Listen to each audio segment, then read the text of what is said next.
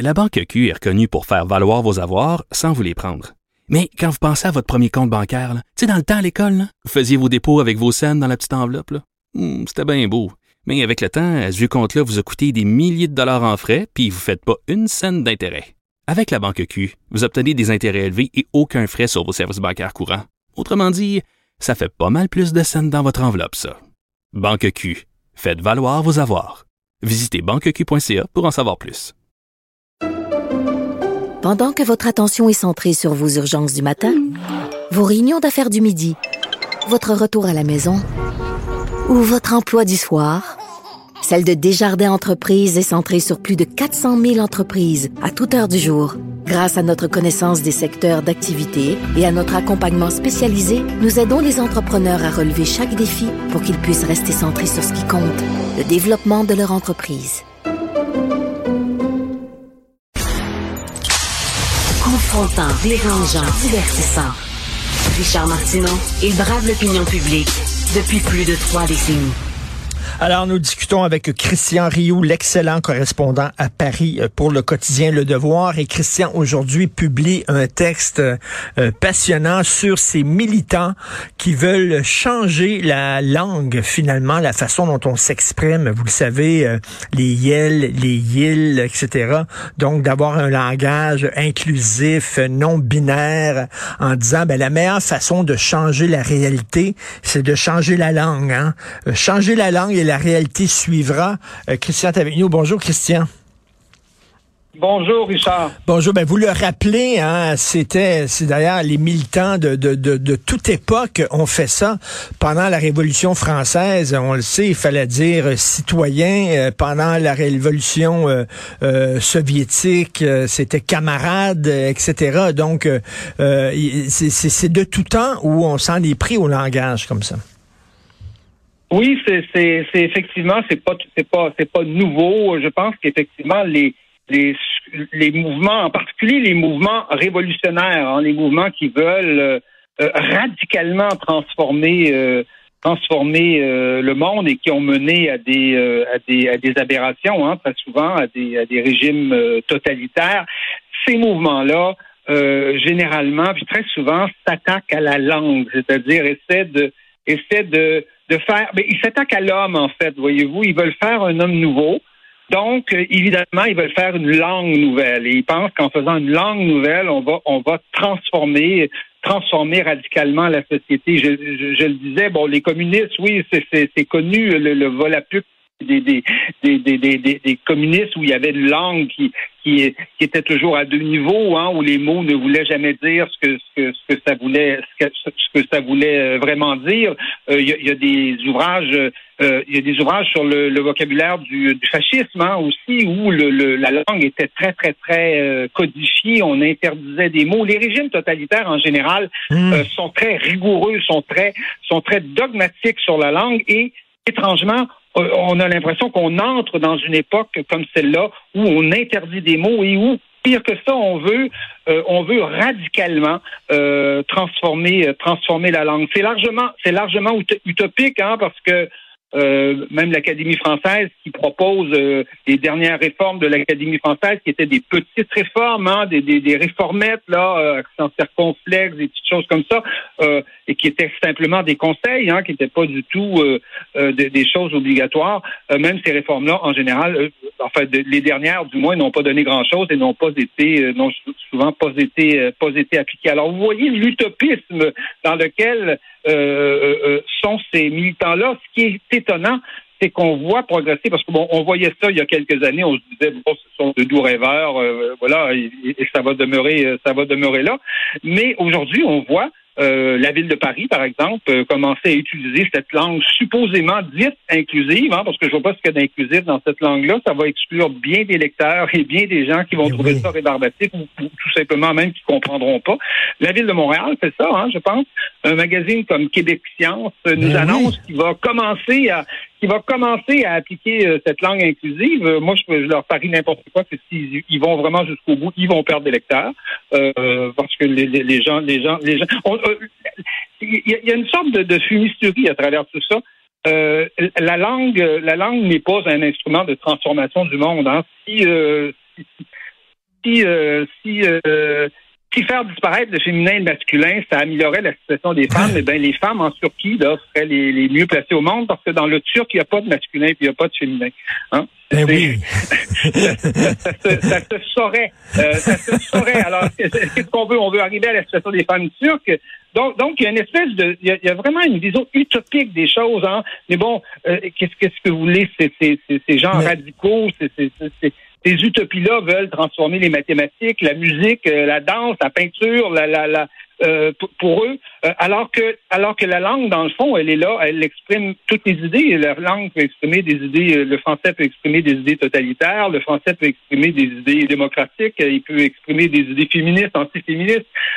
dans les dictatures, on parle la même langue, le même français que, que, que, que nous parlons dans les dans les démocraties. Donc, la langue n'est pas euh, n'est pas ce que s'imaginent euh, ces gens-là. Et mais, mais Christian, Christian, euh, vous parliez de fumisterie, c'est tout à fait vrai. Par exemple, mettons un individu non binaire qui tient à ce que on, dise elle, qu'on yel, qu'on utilise le pronom yel, c'est-à-dire bon ni masculin ni féminin. OK, mais mettons je trouve que le physique de cet individu-là est particulièrement agréable. Est-ce que j'écris yel belle ou yel beau? Est-ce qu'il va falloir changer aussi le nom qui vient après Yel? Ça va être Yel Blue Blanc? Ça va être quoi, là? Oui. Ce sont, ce sont des, ce sont des règles impraticables. D'ailleurs, ben j'ai des amis qui se tardent de pratiquer euh, cette langue inclusive et qui parfois m'écrivent des courriels. Mais je peux vous dire que euh, le premier paragraphe, ça va. Le deuxième, ça va déjà moins bien. Puis dans le troisième, ils sont plus capables. Hein, ils, sont, ils sont juste capables. Ils sont pas capables de dépasser le troisième. Pourtant, ce sont des, ce sont des militants féministes là euh, confirmés euh, avec le tampon, euh, le tampon dessus. Et tout ça, ça s'appuie aussi sur sur un mythe. Hein, je pense ce fameux mythe que la langue, il y aurait eu un complot dans la langue française. D'ailleurs, ces théories totalitaires sont souvent complotistes. Hein.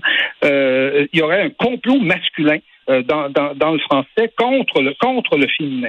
Alors, tout ça parce que euh, la forme euh, la forme non marquée du masculin euh, permet de parler à la fois des femmes et, des hommes. Hein. Les plombiers, quand je dis les plombiers, ben, ça inclut les plombières aussi.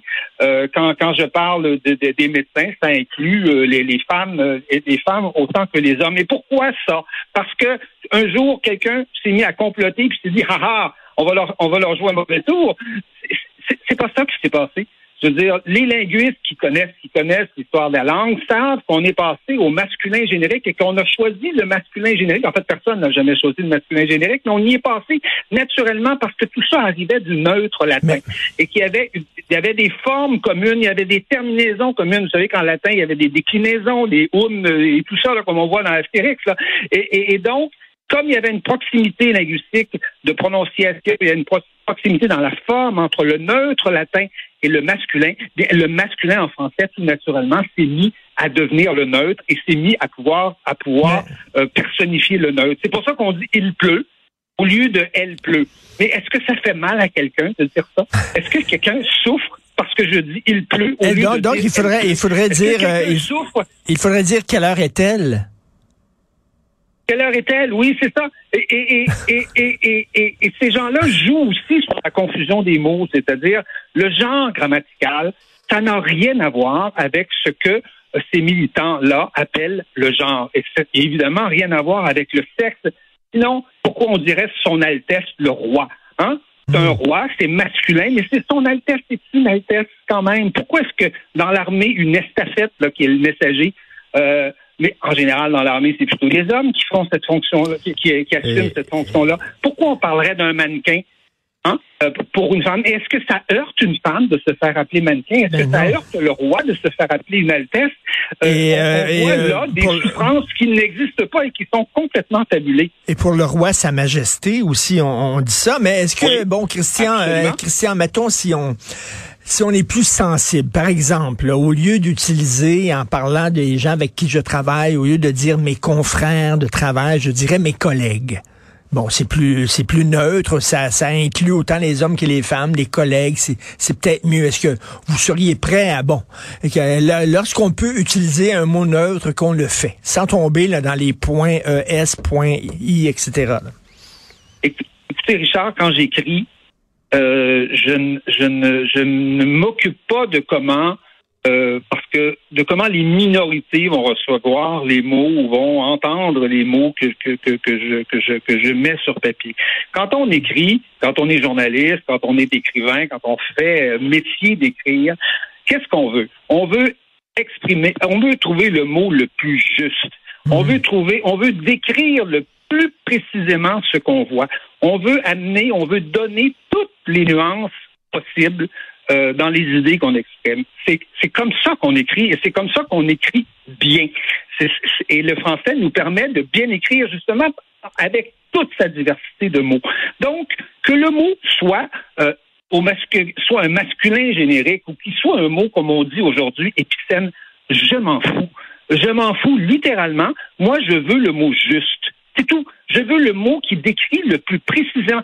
Ça se peut que ce soit un mot anglais, ben, il sera anglais le mot. Il y a certains mots anglais, des fois, qu'il faut utiliser pour arriver à décrire précisément une chose. Ça pourra peut-être être un mot italien, euh, mais je, quelque part, je m'en fous qu'il soit épicène ou qu'il soit pas épicène, et je, je vous dirais que 99,99 des gens qui me lisent, qui m'écoutent, qui m'entendent, s'en foutent littéralement du confrère ou, de la consoeur ou du,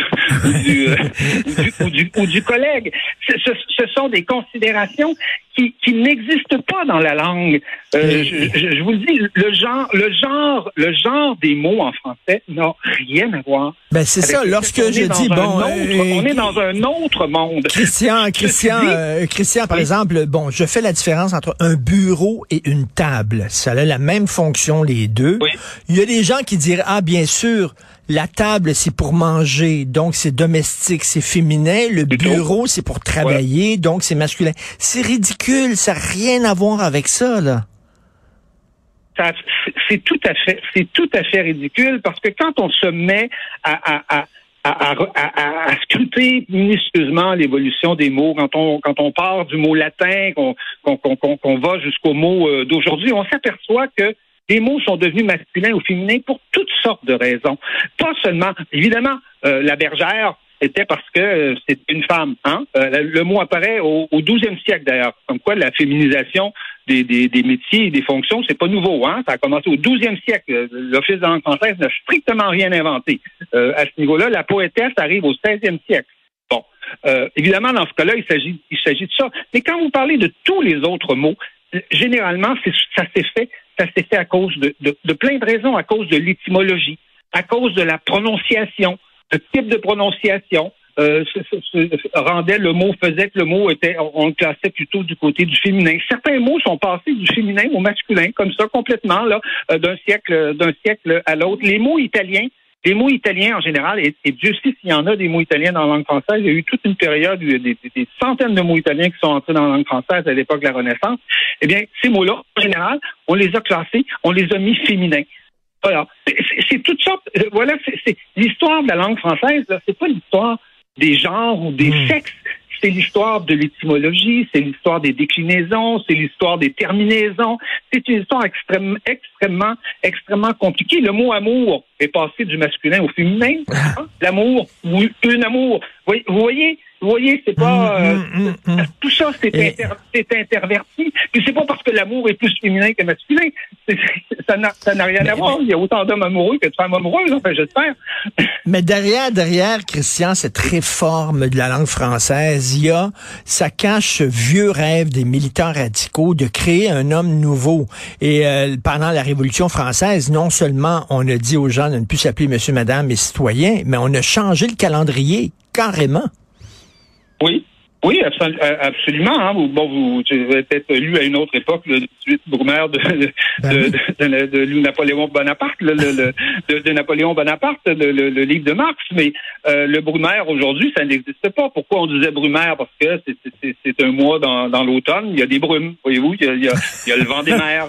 Tout ça, tout ça est complètement disparu. Il y a des tas de réformes linguistiques qui ont été faites, notamment à l'époque de la Révolution, et qui sont qui sont complètement, qui sont complètement disparus parce que c'est des réformes qui n'avaient aucun, qui ne tenaient pas compte de la logique interne, de la dynamique de la langue elle-même, dynamique qui n'est pas la dynamique de la politique, puis qui n'est pas la dynamique des sexes, pas du tout, qui n'a rien à voir avec ça. Une langue, ça fonctionne, ça évolue par par par soi-même, c'est-à-dire ça, ça ça évolue par l'usage. Les gens essayent mmh. quelque chose. Le mot s'impose pendant un an ou deux. Après ça, il disparaît parce qu'il nous intéresse plus. Il y a des modes. Il y a plein, il y a plein de choses. C'est pas les, c'est certainement pas les militants qui font qui font la langue, surtout avec des espèces de règles corsetées, là, des règles d'un radicalisme et d'un dogmatisme absolument inimaginable. Ça prend ça prend des siècles pour faire pour fabriquer des règles de grammaire. Hein. C'est pas parce que l'Office de la langue française demain matin nous dit euh, on, féminise tout ça que, que, ça va se passer. Certains vont faire euh, dans les médias, on va faire semblant de le faire, les militants vont l'appliquer, et puis dans dix ans, on n'en parlera plus, ça n'existera même plus, on s'en souviendra même pas parce que ça ne correspond pas euh, à, la dynamique même ben et à l'évolution, à la façon dont les langues fonctionnent. Christian Rio, en terminant, rassurez-moi et dites-moi que l'Académie française résiste. Euh, oui, l'Académie française euh, résiste. Je pense qu'on peut on peut le dire. Euh, L'Académie française a accepté la, la, la, la féminisation des, des, titres de fonction et des métiers, mais comme je vous dis, euh, c'est une c'est une tendance qui date euh, qui date du euh, du 12e siècle. Hein, on a commencé à nommer des, des, des, des métiers féminins depuis euh, depuis depuis que le français existe et donc ça fait simplement se poursuivre. Et je suis pas sûr que c'est la décision de fils française qui a fait que tout ça s'est féminisé puis qu'on dit première ministre. Moi je disais première ministre bien avant que le fils française décide qu'il fallait qu'il fallait dire ça. Donc oui, je vous le dis, l'Académie française résiste. On a même dit que c'était un danger euh, un vrai danger, une déstructuration pour la langue. Et, et moi, quand je, quand, je, quand je parle de ça, quand je pense à ça, je pense aux élèves québécois qui ont déjà assez de misère comme ça, euh, qui ont déjà assez de difficultés euh, comme ça à acquérir une langue fonctionnelle, une langue, une langue qui, qui, qui, qui, qui respecte les, les, les, codes grammaticaux de, de, de, de la langue française, une langue qui est belle. Donc, on a tellement de travail à faire déjà avec nos élèves. On va pas leur faire perdre des années et des mmh. années avec des, avec des réformes dogmatiques qui n'ont aucun sens et qui n'ont, à mon avis, je pense, aucun aucun avenir, n'arriveront pas de toute façon à s'imposer tellement elles sont utopiques, tellement elles sont, elles sont déconnectées de la réalité des langues et de la façon dont les langues fonctionnent. Une excellente chronique dans le devoir aujourd'hui, la langue et les militants. Euh, c'est du que Christian Rioux pur jus, c'est-à-dire grand style, beaucoup d'humour, plein de références historiques et littéraires comme on l'aime. Merci Christian Rioux, bonne journée, bon week-end. Ben, merci infiniment Richard, c'est moi, c'est moi qui vous remercie. À bientôt.